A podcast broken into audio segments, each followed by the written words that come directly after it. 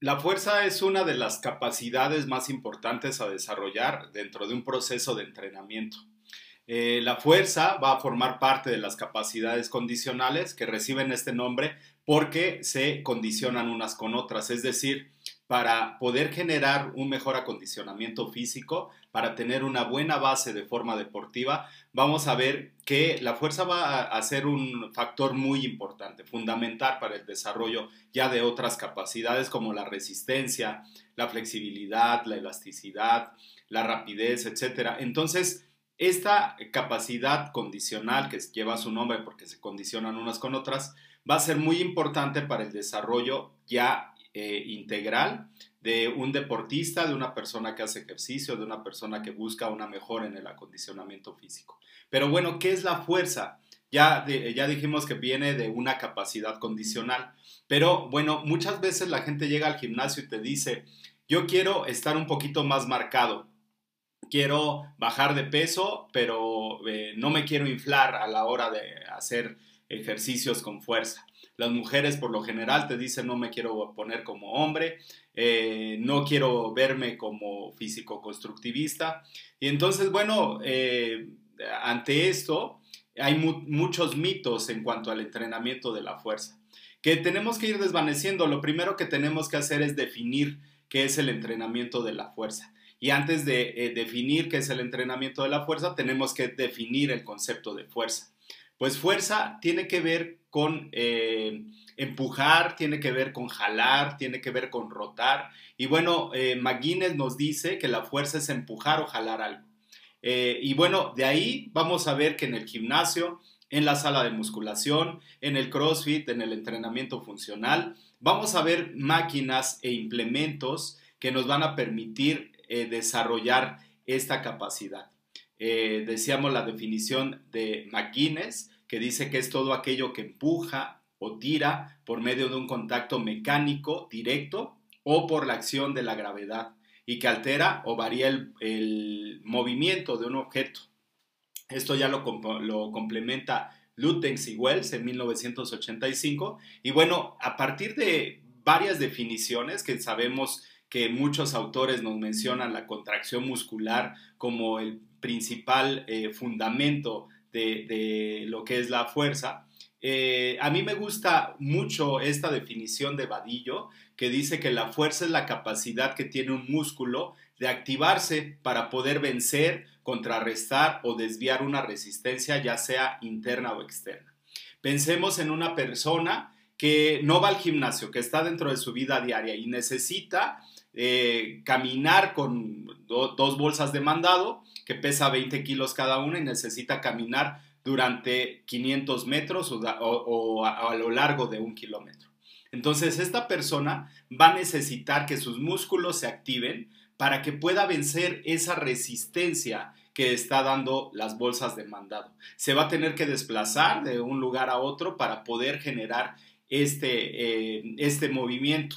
Eh, pensemos en una persona que se le descompone el coche y que tiene que empujar este coche. Va a necesitar que los músculos se activen y voy a, voy a necesitar empujar el coche para que pueda avanzar o para que lo pueda orillar. Entonces, en este sentido, si nos vamos directamente al gimnasio, vamos a ver que las máquinas y los implementos, eh, como balones medicinales, como pesas rusas, etcétera, nos van a servir para poder eh, desarrollar esta capacidad.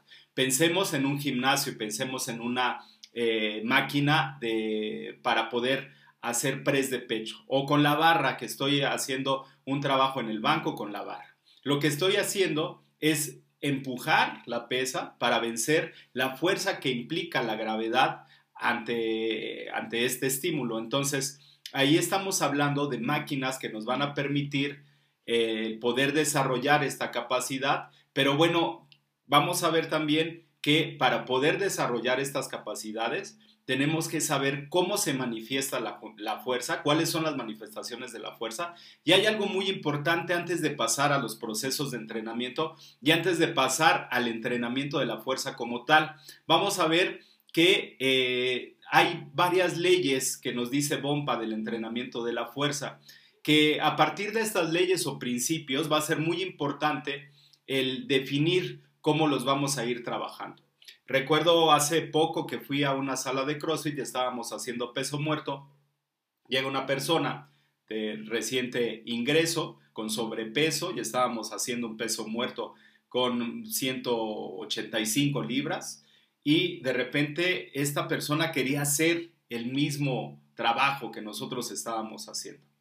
En primera, sus tendones, sus ligamentos, sus músculos, sus huesos no estaban adaptados para poder desarrollar este trabajo. Entonces, esto se puede traducir en una lesión. Entonces, tenemos que empezar a ver en primera instancia las leyes del entrenamiento de la fuerza que nos dice Bomba.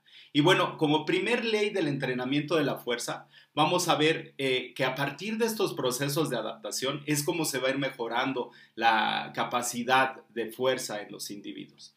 La primera ley nos habla del desarrollo de la flexibilidad articular. Aquí, en este caso, vamos a hablar de esta eh, capacidad que tiene eh, de elongación el movimiento, en el cual voy a poder, según mi rango de movimiento, ejercer o realizar algún trabajo. Por ejemplo, si voy a hacer un snatch con una pesa hexagonal, un doble snatch, entonces voy a necesitar primero la toma del implemento, en segunda instancia llevarlo hasta la altura del hombro y después elevar la pesa por arriba de mi cabeza. Muchas personas el rango articular no le permite hacer ese movimiento. Entonces, eh, lo que estaría generando en ese sentido ni le permite tampoco hacer eh, tantos movimientos multiarticulares, porque estamos eh, hablando de varios planos y varios ejes que intervienen en ese movimiento. Entonces va a ser muy importante desarrollar primero la flexibilidad y la elasticidad. Recordemos que la elasticidad es la capacidad que tiene el músculo de elongarse y de contraerse. Y la flexibilidad me habla de los rangos de movimiento. Esos rangos de movimiento va a ser muy importante primero desarrollarlos antes de empezar un proceso de entrenamiento de la fuerza. Entonces, Aquí eh, vamos a ver que la correcta ejecución de cada uno de los ejercicios va a depender directamente del grado de, adaptación que yo tenga.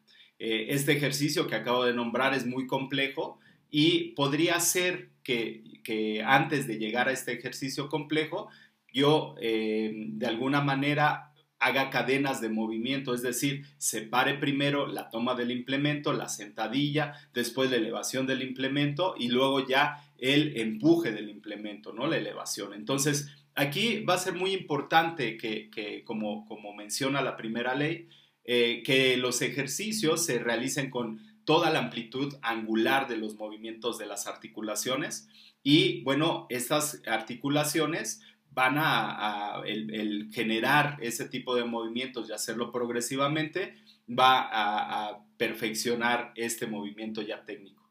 Aquí hay algo muy importante que tenemos que mencionar, que no se desarrollan de igual forma los músculos que los ligamentos. El, trabajo en ligamentos y en tendones va a ser más minucioso, va, va a tardar más en, adaptarse. El músculo, bueno, pues eh, después de cierto tiempo de adaptación, eh, vamos a ver estructuralmente las mejoras, pero bueno, no así en tendones y ligamentos.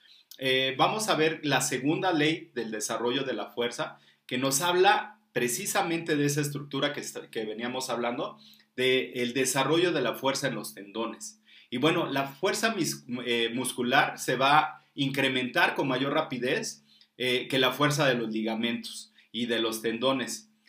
Ahora bien, el entrenador sabiendo esto eh, no sería eh, difícil deducir por parte de él que un erróneo plan de entrenamiento a largo plazo podría provocar lesiones en dichos tendones y ligamentos, dado que estos necesitan un mayor eh, tiempo de, adaptación y que de esta manera se puede incrementar la fuerza. Entonces hay que ver muy importante y hay que conocer a fondo cuál es la función de cada una de estas estructuras. Aquí estamos viendo que, bueno, eh, esta estructura eh, tiene la función de unir el músculo con el hueso y a partir de eso generar el movimiento por una eh, sinergia entre palancas. Entonces va a ser muy importante primero ubicar cuál es la función, ¿sí? Y también cuál es la fisiología de, este, de este elemento, de esta parte que va a generar la fuerza. Entonces, sabiendo eso, eh, va a ser muy importante el cómo voy a desarrollar ya mi proceso de entrenamiento. La tercera ley nos habla del desarrollo de la fuerza en el tronco. Aquí hay algo muy importante y no es una moda, no es que el entrenamiento funcional base sus movimientos en el core, que, es, eh, bueno, así le llaman en Estados Unidos, porque, bueno, eh, significa el núcleo. Pero bueno, el core ya de una manera más específica es el complejo pélvico lumbosacral, que está compuesto por el recto abdominal, eh, los oblicuos internos y externos, eh, las lumbares, el transverso. Entonces, todo este corset muscular me va a dar una mejor definición y por ende los movimientos van a ser más estructurados. Voy a, cuando yo desarrollo la fuerza en el core, cuando yo desarrollo la fuerza en el, en el tronco, voy a poder ya realizar ejercicios más complejos. Cuando nosotros estamos haciendo, por ejemplo, un trabajo de empujar la barra por arriba de, los hombros, un push press que se llama este movimiento, vamos a ver que no solamente los hombros, no solamente los brazos son los que van a ejercer esta, esta tensión, este trabajo, sino que todo viene del core, todo viene del núcleo, todo viene de el corset muscular que tenemos que se llama complejo pélvico lumbosacral.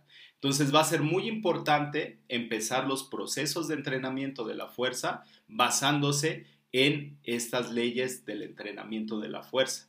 La cuarta ley nos habla del el desarrollo de los músculos estabilizadores.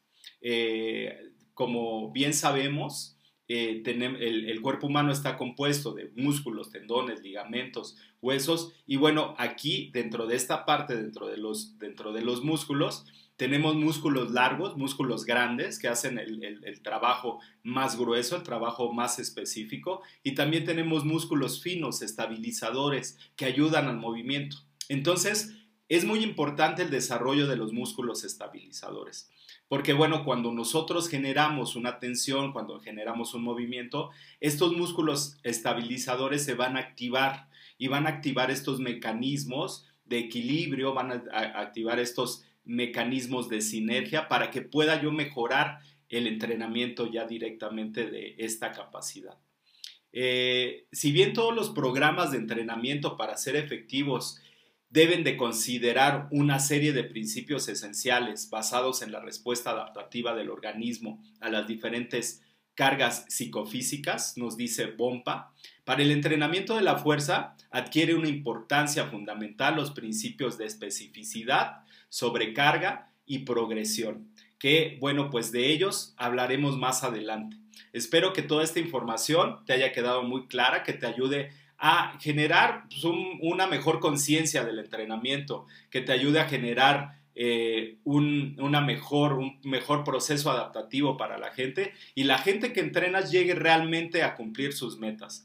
Es, por esto la importancia de aplicar la parte científica en el entrenamiento, porque eh, ya de ahí, basándonos en estas leyes, vamos a ver que todo el proceso de entrenamiento se va a llevar a cabo de manera óptima y que van a lograrse los resultados de tus entrenos. Entonces, bueno, pues soy el maestro Jorge Ramírez. Fue un gusto el haber estado contigo. Espero que esta información te sirva. Y si esta información te sirve, bueno, pues ayúdanos a compartirla. Eh, dándole like a la página de Docencia Deportiva en Facebook y eh, también tenemos nuestra página oficial www.docenciadeportiva.com y eh, también estamos en Instagram y en Facebook, como ya te había mencionado. Entonces, bueno, pues soy el maestro Jorge Ramírez. Muchas gracias por escucharnos y pues nos vemos para la próxima. Muchas gracias y acuérdate que docencia deportiva tenemos pasión por la educación.